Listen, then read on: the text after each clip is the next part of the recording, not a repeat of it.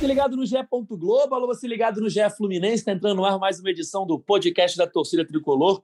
Eu sou Edgar Maciel de Sá, essa é a nossa edição 231 e o Fluminense venceu mais uma vez no Campeonato Brasileiro, 2 a 1 sobre o Bragantino em Volta Redonda. Fluminense aí com oito jogos de invencibilidade no Brasileirão, terminando o primeiro turno na terceira posição, a melhor campanha do Fluminense na primeira metade do Brasileirão desde 2012. Vamos falar sobre isso e muito mais nesse podcast, que eu já chamo ele, o comentarista preferido da torcida tricolor, Cauê Rademacher. Salve, Edgar, salve, galera tricolor. Perdão, dei uma engasgada aqui nesse início. Eu vou começar, Edgar, de uma forma diferente. Soltar quatro pílulas aqui, para a gente depois meter no meio do debate, certo? É, Queria entender se alguém entendeu por que o juiz deu seis minutos de acréscimo. Foi uma coisa que, que eu não consegui entender. Não aconteceu nada no segundo tempo que justificasse seis minutos de acréscimo.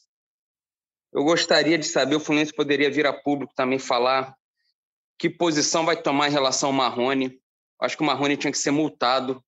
Foi uma, foi uma expulsão infantil, um erro gravíssimo do jogador. O jogo já tinha acabado, faltavam 20 segundos para acabar. Ele é expulso, deixa o time com um a menos e o juiz ainda dá mais um ou dois minutos ali por causa da confusão.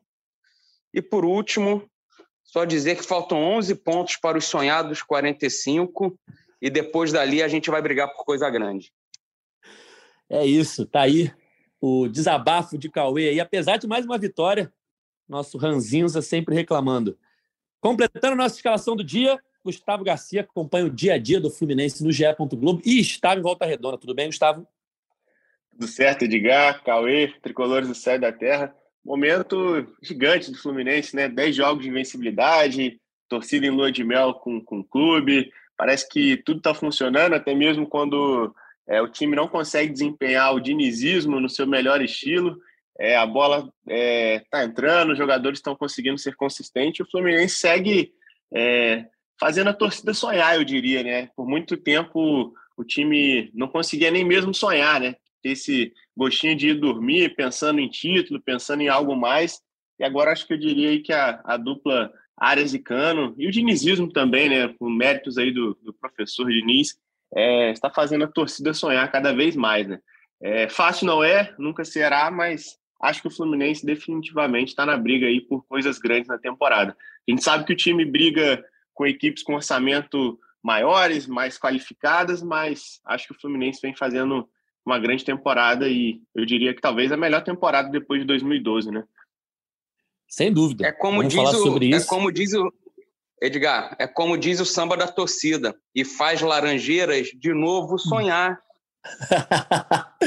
é isso. Fluminense aí fechando o primeiro turno muito bem na competição, como o Gustavo falou são 10 jogos de vencibilidade na temporada, né? Para a gente somar dois jogos da Copa do Brasil.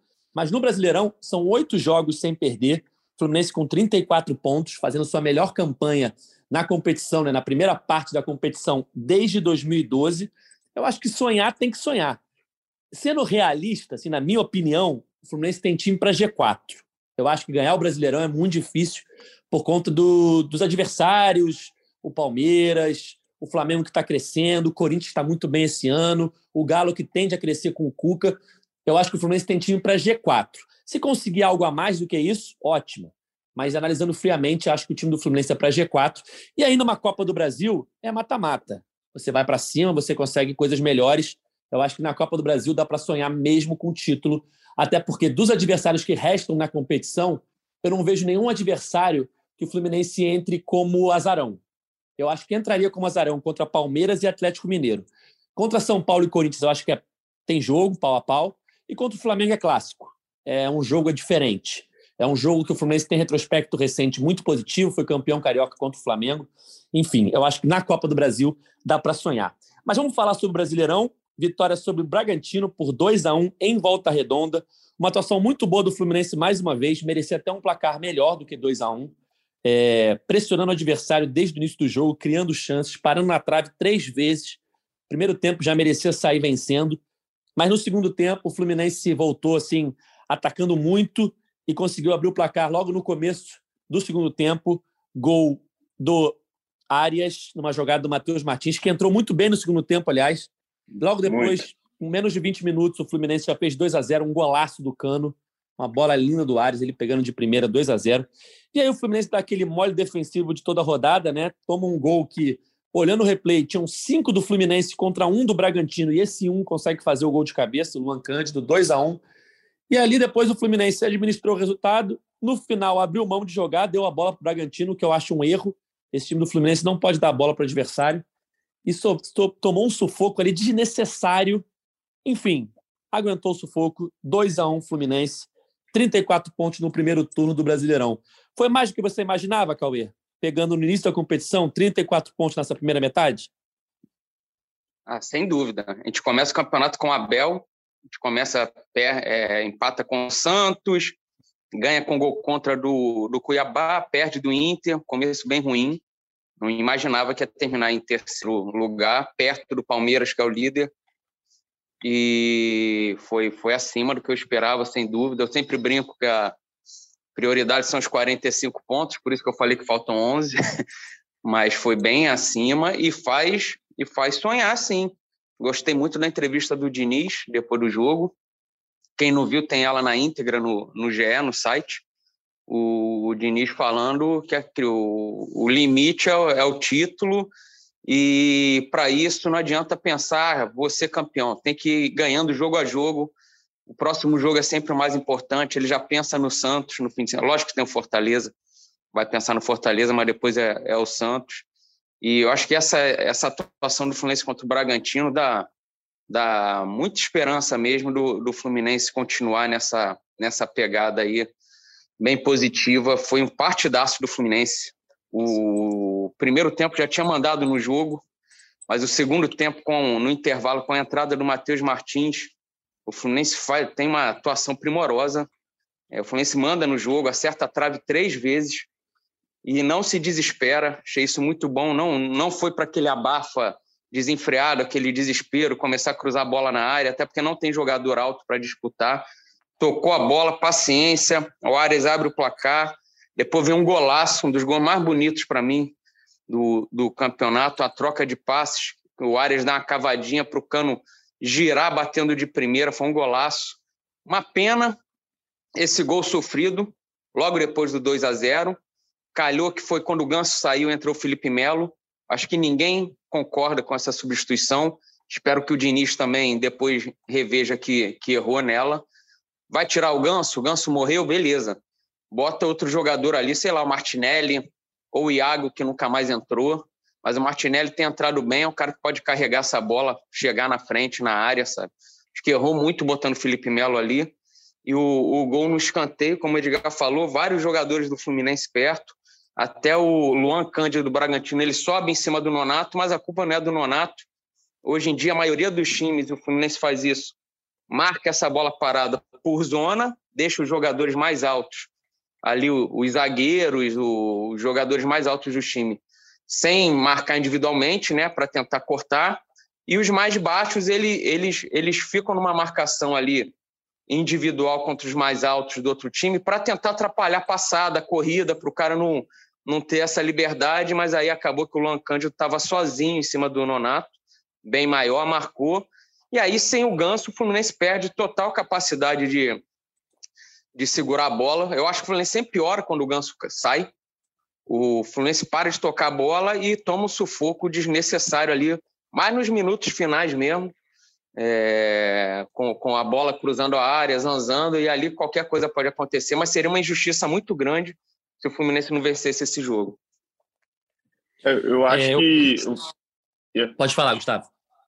É, eu ia falar isso, né? Que parece que o jogo teve dois cenários, né? Um até os 22, 23 ali do, do segundo tempo, né? E o outro após esse período. Acho que sim, o Fluminense foi completamente dominante na primeira etapa. O André fez um partidaço, estava muito bem, controlando as ações no meio. O Fluminense teve muito, muita posse de bola, 67%, virou, virou para o intervalo aí com com esse número bem alto, né?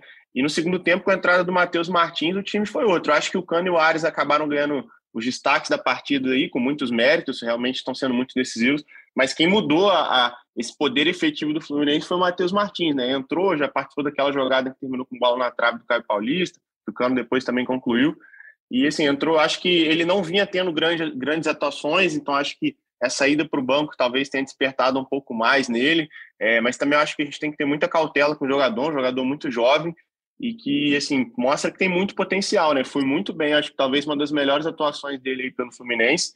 E depois que o Fluminense faz os dois gols, eu acho que o Fluminense entrou com tanta intensidade no segundo tempo, o time foi tão bem no segundo tempo, criou tanto, é, houve aquele relaxamento que até mesmo o Diniz reconheceu na entrevista coletiva, né? E algo que parece que o Fluminense vem fazendo durante os jogos. O Fluminense tem tomado muitos gols em, em fim de primeiro tempo, em última bola de primeiro tempo, é, depois dos 40 minutos. Então, assim, eu acho que o time, é, se conseguisse ligar nisso, ficar atento nisso, para evitar esse relaxamento em alguns momentos, é, tem condições demais ainda.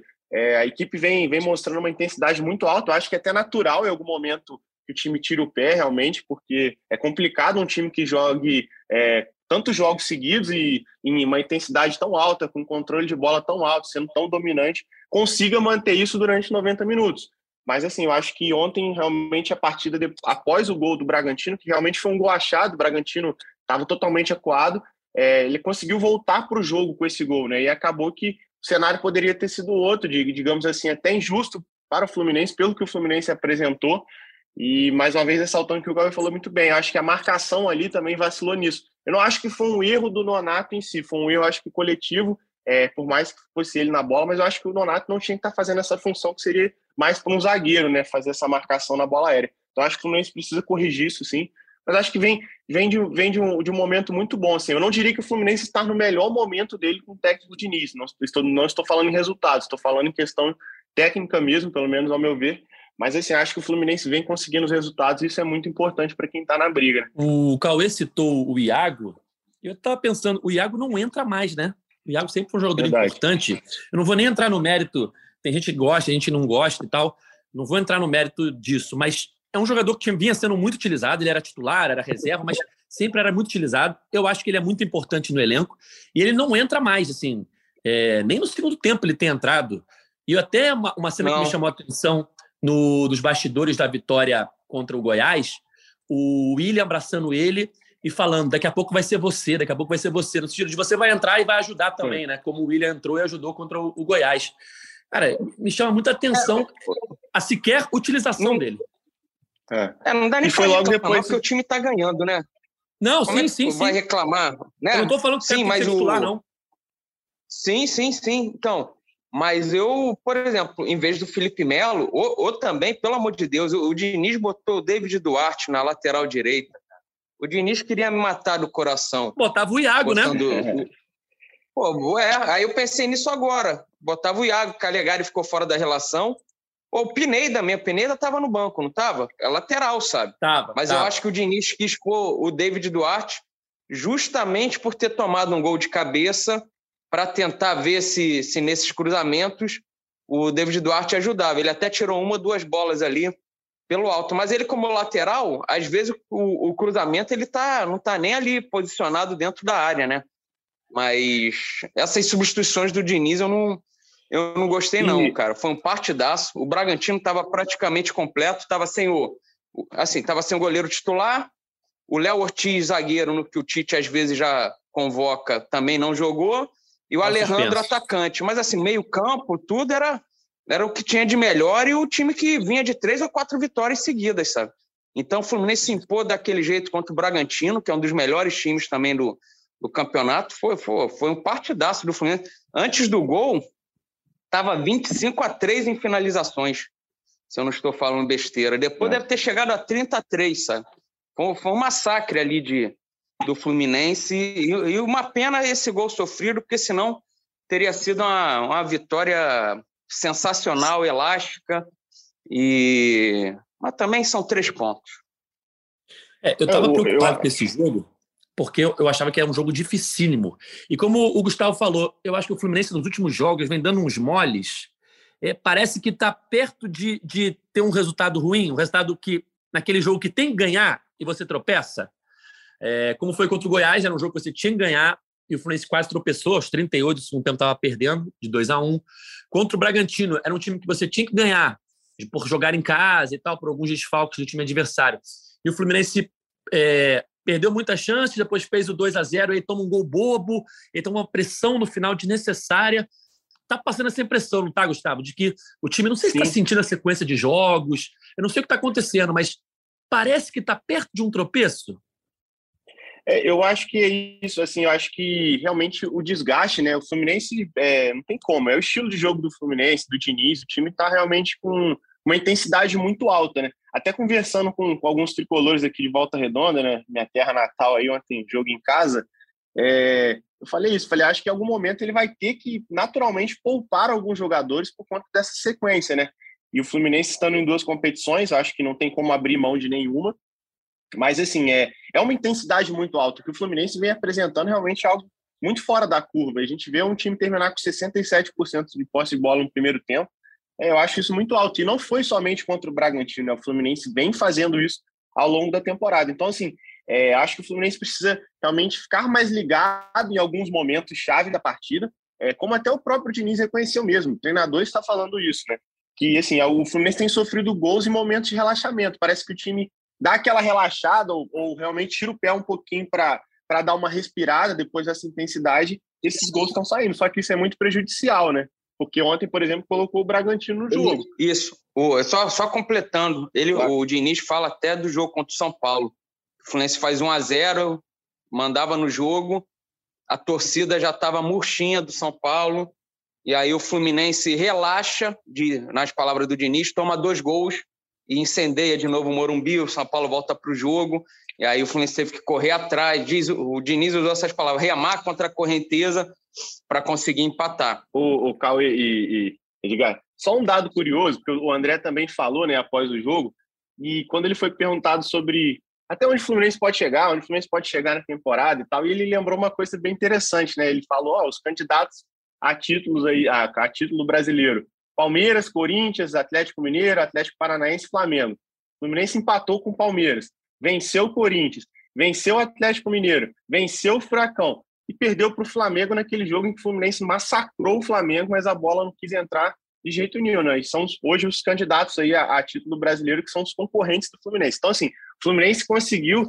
é, ter um aproveitamento gigante contra esses candidatos a título brasileirão. Então, assim, isso mostra o poder realmente do Fluminense, mesmo com investimento menor, um orçamento menor. Mas, assim, isso é algo que eu acho que é muito importante frisar, né? O Fluminense vai muito bem contra esses times que brigam em cima. Só que outro fato curioso é que se você pegar hoje a zona de, de rebaixamento né, do Campeonato Brasileiro, Curitiba, Atlético Goianiense, Juventude, Fortaleza, o Fluminense só venceu o Fortaleza, né?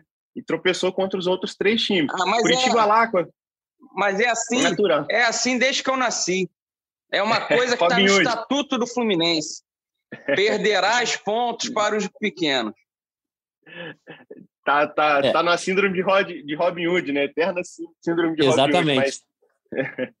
Analisando a tabela, é, a classificação geral do primeiro turno, né? Como o Gustavo falou, o Fluminense perdeu para três times que estão na zona do rebaixamento: Curitiba, Atlético Goianiense e Juventude. É, e, de, e, outra coisa que me chamou a atenção é que o segundo turno eu acho que vai ser mais difícil, porque dos principais times da competição, é, top 10 hoje, tá? O Fluminense vai jogar em casa no segundo turno apenas contra Palmeiras, São Paulo e só. Só Palmeiras e São Paulo. É, eu não estou contando o Flamengo, que é um jogo que não tem mando, né? Que é aqui no Rio. Mas ele só joga contra Palmeiras então, e São Paulo no Rio de Janeiro. Então pode encomendar a faixa, Edgar. Porque o Fluminense faz jogo duro com os grandes, ganha lá também. E jogando em casa com os pequenos, a possibilidade de vitória aumenta. É. Então, tem um lado pode cheio. encomendar o, faixa aí, hein? O copo meio cheio, o copo meio vazio. Mas o Fluminense vai é. jogar fora de casa no segundo turno contra Corinthians, Atlético Mineiro, Atlético Paranaense, Internacional, Bragantino e Santos. Dos dez primeiros, o Fluminense joga fora de casa contra esses. Fala o, os amigos lá do, do, do, espião estatístico, né? Foi antes do jogo contra o Goiás, então os números precisam ser atualizados. Ainda não tem esses números atualizados. Mas fez uma matéria lembrando que o Fluminense é o visitante mais indigesto do Brasil em 2022, né? Verdade. Tem, então, assim, isso é um dado positivo. E que acabou vencendo o Goiás fora e agora em casa ganhou do, do Bragantino, mas esse jogo contra o Goiás aí também aumentou essas estatísticas aí. Então, vai lembrar, assim, para o torcedor mais otimista, que o Fluminense tem ido muito bem fora de casa na temporada, né?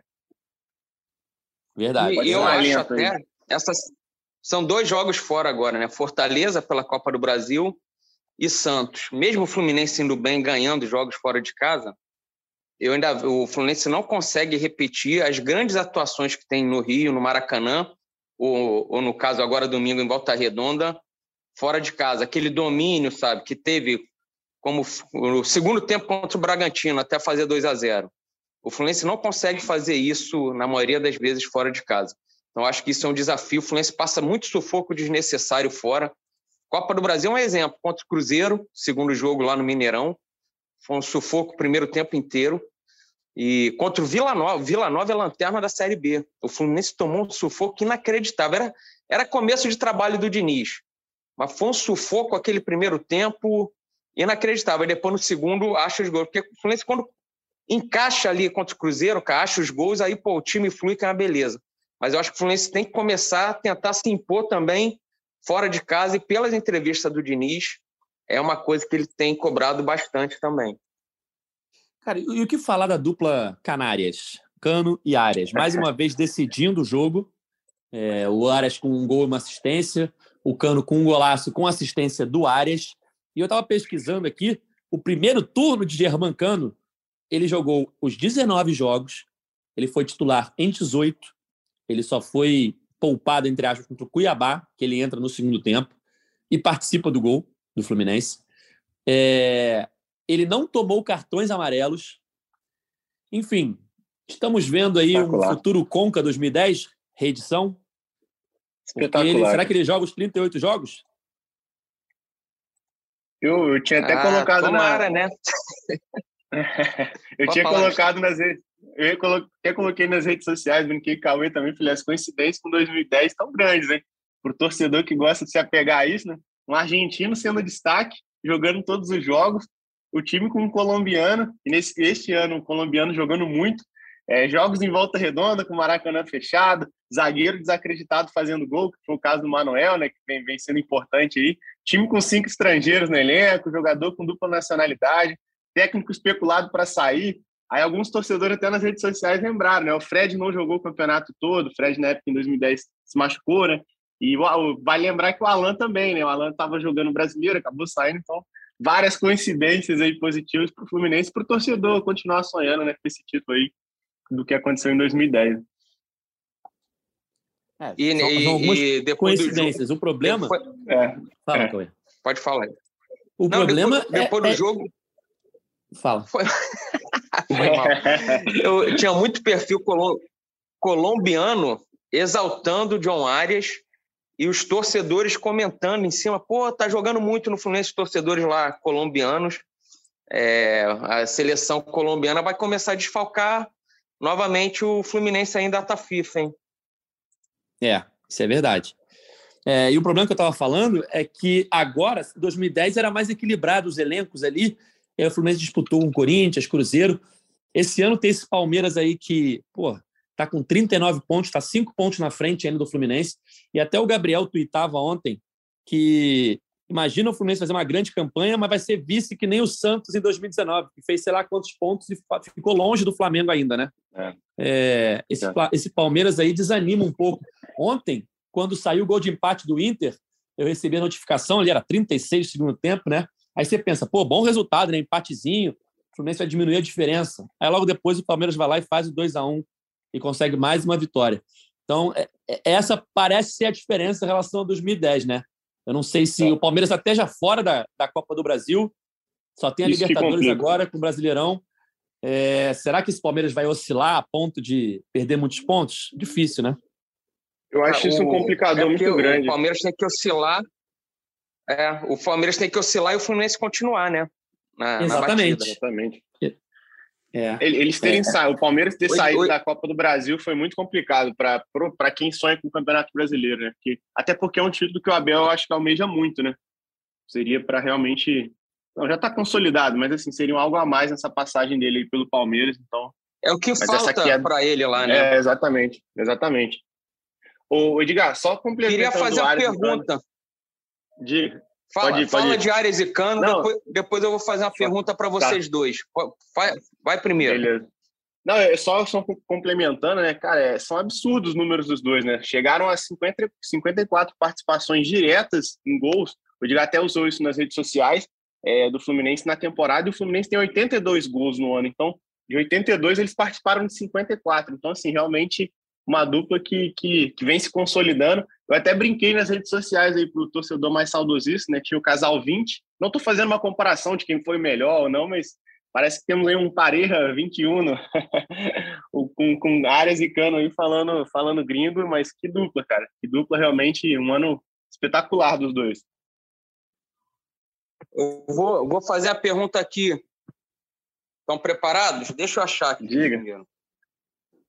Vamos lá. Aqui, ó.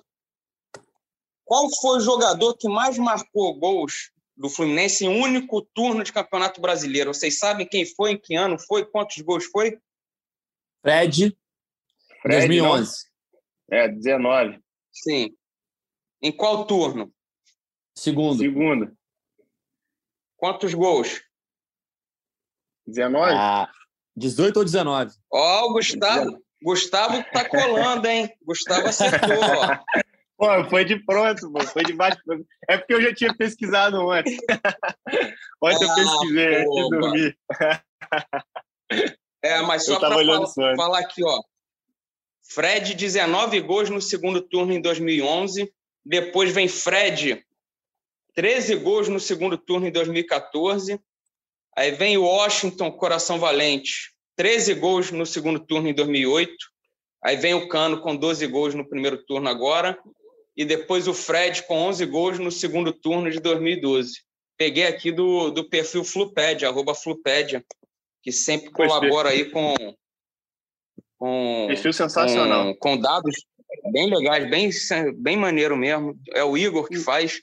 Mandar um abraço aí, tá sempre ouvindo a gente também. E, e você perfil repara que maneiro. o Fred era sempre no segundo turno, né? Normalmente o primeiro turno ele estava machucado.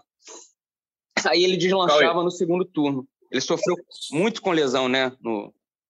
Só, um, só, um dado, só um dado legal do Cano também, se a gente for olhar, realmente, ele fazendo aí é, incríveis 12 gols nesse primeiro turno, é que ele já superou os artilheiros do Fluminense de 2018 para cá, né? O máximo que tinham feito era o Pedro, né, com 10 gols em 2018. O Gonzalez em 2019 fez 6, Nenê em 28 e o Luiz Henrique ano passado com 6. Então, assim, no primeiro turno o Cano já supera a artilharia desde 2018, né? Aquele time é, de 2018, até o Manuel vai. Su...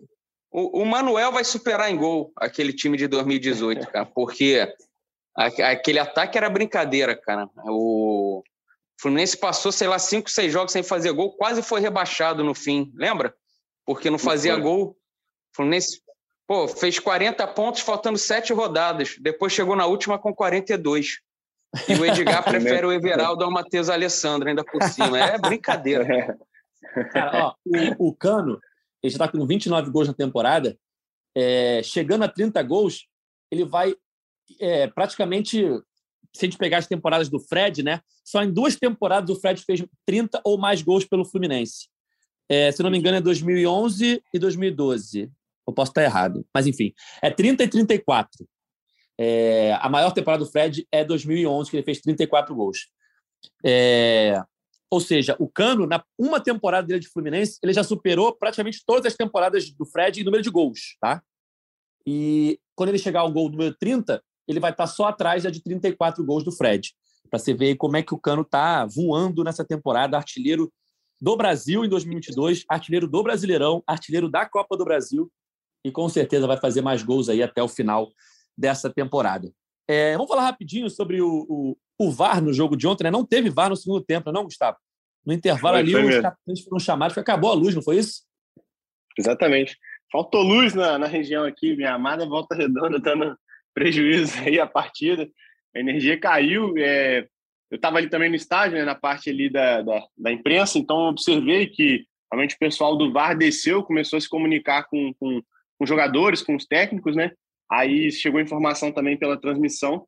Assim, algo curioso, né? Eu, pelo menos, nunca tinha estado em um jogo em que, que a energia caiu, o VAR é, não pôde participar, acho que ficou praticamente todo o segundo tempo, né? Voltou já no finalzinho. E tinha também a preocupação por conta da, da, da, da, luz, né, realmente no estádio, né, porque os refletores não, não foram ligados, demoraram a, a, começar a funcionar, então realmente assim um, um, fato marcante aí nessa partida aí e que acho que a gente tem que avaliar, né, que poderia ter sido prejudicial para o jogo, né?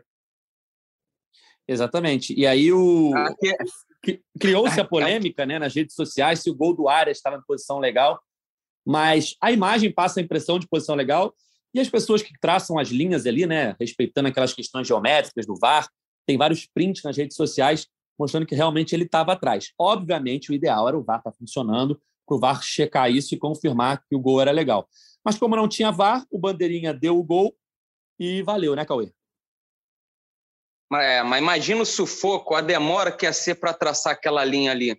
O jogo reiniciou rapidinho sem o, sem o VAR ia ser aqueles minutos de espera para saber se o, se o Arias estaria impedido ou não. E tem outro lance que eu acho que o VAR ainda não tinha voltado, aquela falta do Felipe Melo, se eu não me engano, no Elinho do Bragantino, que o juiz Isso. deu amarelo. Eu não sei se o VAR poderia chamar ali, quer dizer, se iria chamar ali para o árbitro rever, porque ali, para mim, também assim, ficou no amarelo, mas se o juiz desse vermelho, para mim não seria nenhum absurdo eu, também, não. Eu tenho a impressão, Cauê, que ali já tinha VAR. Porque naquele momento do jogo já estava com um refletor aceso. Então, acredito eu que, já, como já estava o refletor aceso, já tinha voltado a luz, já tendo voltado a luz, já tinha o VAR disponível. Mas é uma impressão, não tenho certeza. Tá? É, é assim, eu estava no trabalho, né? Voltou a luz ali, e passou um tempinho até o, o árbitro é. avisar que o, que o VAR estava de volta. Eu não lembro é, mesmo se, se ali já tinha ou não. Mas foi desnecessária é, o... aquela entrada do Felipe Melo de qualquer forma. Total. O, o, que eu quero dizer é que já tinha luz nos refletores naquele momento. Eu não sei se o VAR já tinha reiniciado, não sei como é que é a demora para iniciar a máquina. Mas que já havia luz é, artificial naquele momento, já havia, tá? De qualquer forma, vitória do Fluminense, 2 a 1 Gustavo, eu só queria levantar um outro assunto, a questão do público, Fala. que gerou também muita polêmica Sim. nas redes sociais. Muito. É, só para gente o público que estava aqui? É, Vai só fantástico, gente... hein? Cadê o público que estava aqui? Só para a gente contextualizar. Investigação. É, o Fluminense solicitou a carga máxima para a partida, né? A carga máxima que as autoridades competentes liberam para os jogos em volta redonda. Eu até botei isso no Twitter durante a semana, que era de 14 mil ingressos, e a ata da partida confirmou isso a, a carga máxima era de 13.900 ingressos para o jogo, sendo 11 mil e pouco à venda. E o Fluminense anunciou ingressos esgotados, ou seja, esses 11 mil e pouco foram vendidos, e aí você somando ali gratuidade, cortesia, enfim, chegava-se a 13.900. E essa era a expectativa de pelo menos um público próximo a 13.900, 12 mil, 11 e pouquinho, porque tem mil e pouco ingressos para a torcida do Bragantino que não foram vendidos, tinham 50 pessoas na torcida do Bragantino. E aí o público anunciado foi de 9 mil e pouco, né, não, Gustavo? Sim, exatamente. Então, eu acho que assim, diga, eu acho que a questão, todo mundo ficou falando do público, o público. A questão, eu acho que não é o público presente. Porque o público presente realmente pode ter gente que não veio, gente que, que é, fez o check-in no sócio e não compareceu. Só para continuar, Gustavo, só para dar mais uma informação, eu, eu indaguei o Fluminense aqui, pessoas da, da área lá do Fluminense, de marketing e tal, tentando entender o que, que aconteceu. E eles me explicaram o seguinte: foram mais de 2 mil check-ins de sócios que não compareceram. O check-in ele é uma venda. Então, é, na hora ali de anunciar público, é, perdão, anunciar ingressos esgotados, quem fez check-in, teoricamente, comprou um ingresso. Sim. Só que essa contagem, que é anunciada depois, né, 9 mil e poucos, é de quem passou na catraca. Então, por exemplo, tem 2 mil pessoas que compraram ingressos, então entram na conta de ingressos esgotados, mas que não foram ao jogo e não entram na conta de público presente. É, não entram na conta ali da, da catraca, né? Ou seja, muita gente entrou, e fez o check-in para pontuar e desistiu de ir. Muita gente entrou no site, fez o check-in para fazer pontos lá no site sócio e desistiu de ir. Então, por isso que acaba dando essa distância aí de público, de ter vendido os ingressos, mas não ter tido público no estádio, entendeu? É Tanto é que no, no, ônibus que o Fluminense vendeu, muita gente faltou.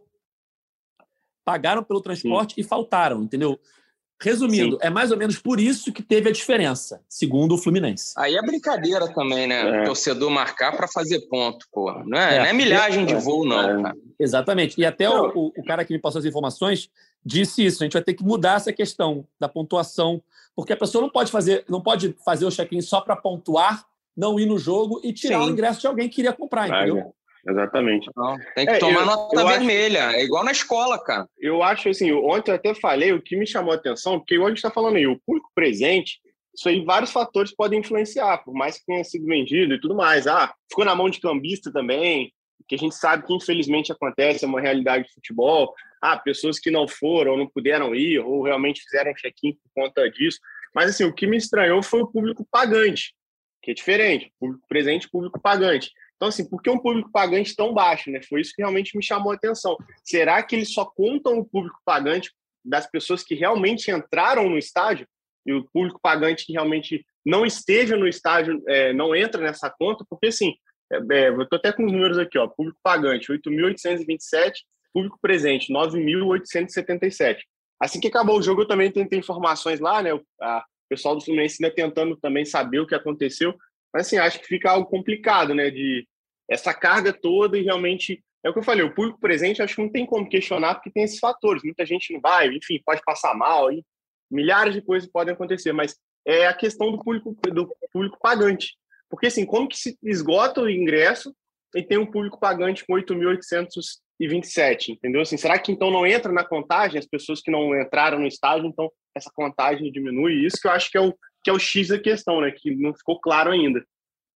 Exatamente, eu vou até perguntar isso, é, indagar essa questão do público pagante, mas dentro da lógica do que me passaram, é isso que você falou, Gustavo. Quando o, o ingresso passa na, na catraca, a catraca lê o ingresso e ela lê se foi pagante ou se é gratuidade. E aí depois tem um número total de pessoas que compraram ingressos e entraram no estádio e pessoas que entraram no estádio com ingressos de graça, né? ingressos de gratuidade, cortesia, essas coisas.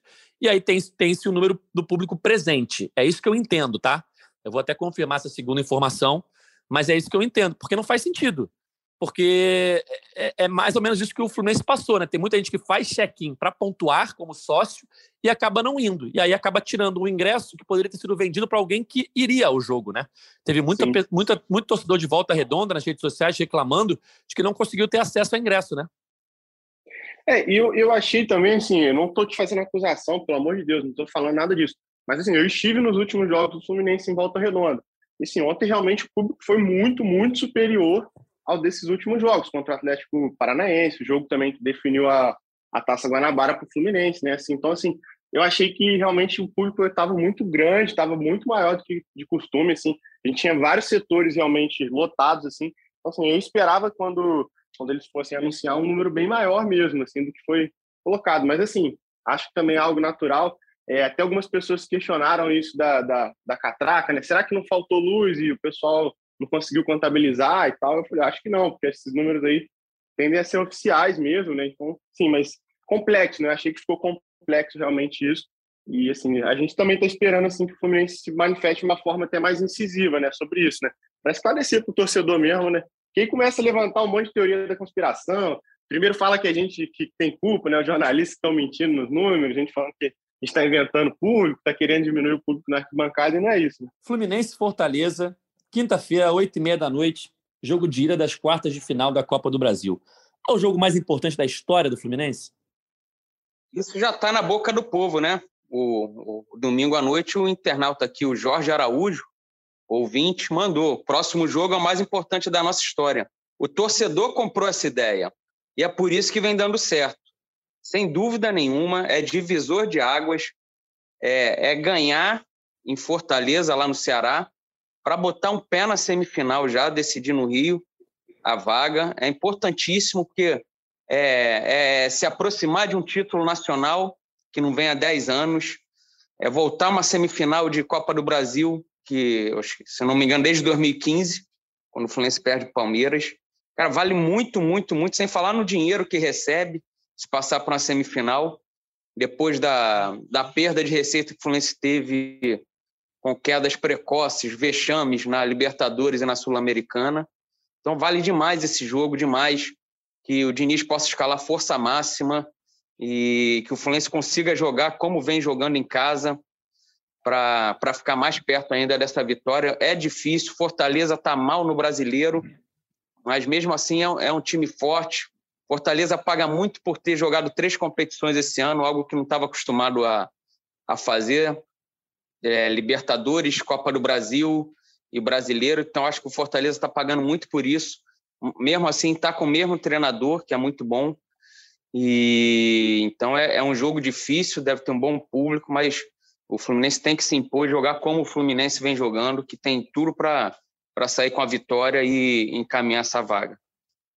Foi o que o Cauê falou, né, Gustavo? Tem que aproveitar esse momento ruim do Fortaleza, né? Não sei nem se vai Exatamente. ter casa cheia, mas ainda não foi confirmado o estádio, né? Por mais que tem é. a tendência que confirme o Castelão, apesar da, do gramado, dos problemas recentes de iluminação, mas não teremos provavelmente casa cheia pelo momento que o Fortaleza vive no Brasileirão, né? Eu acho que é um momento muito frustrante, assim, por tudo que o Fortaleza apresentou no, no Campeonato Brasileiro do ano passado, né? Sendo talvez a grande surpresa da competição. Mas assim, eu acho que é o que acho que a minha opinião sobre Fortaleza é o que o Cauê falou mesmo. Eu acho que o time não estava preparado para jogar três competições ao mesmo tempo e acaba sofrendo os danos disso, né? E é algo que o Fluminense passou muitas vezes também na, ao longo da última década aí. Então, assim, de não ter elenco para disputar essas três competições. Hoje o Fluminense com o elenco mais qualificado também, mas a gente até vem falando, né, de, será que o time vai conseguir manter essa intensidade toda, estando em duas competições? Mas assim, eu acho que é, o Campeonato Brasileiro sim é possível para o Fluminense, é, por tudo que a gente já falou aqui, mas tem esse fator aí Palmeiras também, que é um grande dificultador, não só o Palmeiras, mas Atlético Mineiro agora com treinador novo e tudo mais, Flamengo também vindo de uma crescente, mas assim, eu acho que o Fluminense tinha muito que focar na Copa do Brasil. Se você for parar para pensar, né, o Fluminense, é, como o Cauê disse, está diante do jogo mais importante da sua história, mas se você pensar, são seis jogos até agora, é, para o fim da competição, né? São mais seis partidas se o Fluminense consegue avançar né, na, nas quartas de final, na semifinal e na, na disputa do título. Então, assim, em seis jogos, o Fluminense pode é, conquistar um troféu que não conquista desde 2007, uma conquista que seria muito importante para o clube, que já o colocaria na Libertadores. Então, assim, eu acho que o Fluminense precisa muito focar nessa Copa do Brasil. E o que a gente falou, né? Se a gente for olhar os adversários aí, tirando o Atlético Goianiense, que vem sendo uma pedra no sapato aí do Fluminense, é, os outros times são times que o Fluminense conseguiu fazer jogos muito duros, muito parelhos e, assim, acho que ganhou o Flamengo na final, pensando em nos favoritos. O Fluminense fez um, um, grande jogo contra o Atlético Mineiro, uma partida, uma atuação brilhante. É, então, assim, acho que o Fluminense é um grande favorito, sim, à Copa do Brasil. Precisa, sim, sonhar, acreditar mas lembrando que realmente é uma partida muito difícil com Fortaleza. Fortaleza não está morto, não. Vamos chegando ao fim de mais uma edição do podcast GE Fluminense, edição 231. Cauê, algum recado final? Esquecemos alguma coisa? Creio que não. Meu recado final era o jogo mais importante da história. Você antecipou, aí você me quebrou. Então é isso. Quinta-feira, vamos torcer. Domingo também e depois preparar uma grande festa no Maracanã para Fluminense e Cuiabá. É isso, Gustavo, valeu. É isso, valeu Edgar, valeu Cauê, e que o Fluminense consiga seguir em bons momentos aí que todo mundo agradece, né? Vamos que vamos, vamos é isso. próximo aí. Estaremos lá, estaremos lá. É isso. Final de mais uma edição do podcast é Fluminense. Nosso podcast está nas principais plataformas de áudio. Só procurar lá por GE Fluminense ou então no seu navegador ge.globo barra GE Fluminense. A gente está sempre aqui depois dos jogos do Tricolor para analisar a partida e os próximos desafios. Então temos um compromisso marcado na próxima sexta-feira para falar tudo sobre Fluminense Fortaleza, jogo de ida das quartas de final da Copa do Brasil. Valeu? Esse podcast tem a edição de Lucas Garbelotto, a coordenação de Rafael Barros e a gerência de André Amaral. Valeu, galera. Até a próxima. Tchau. O Austin para a bola, o Austin de pé direito.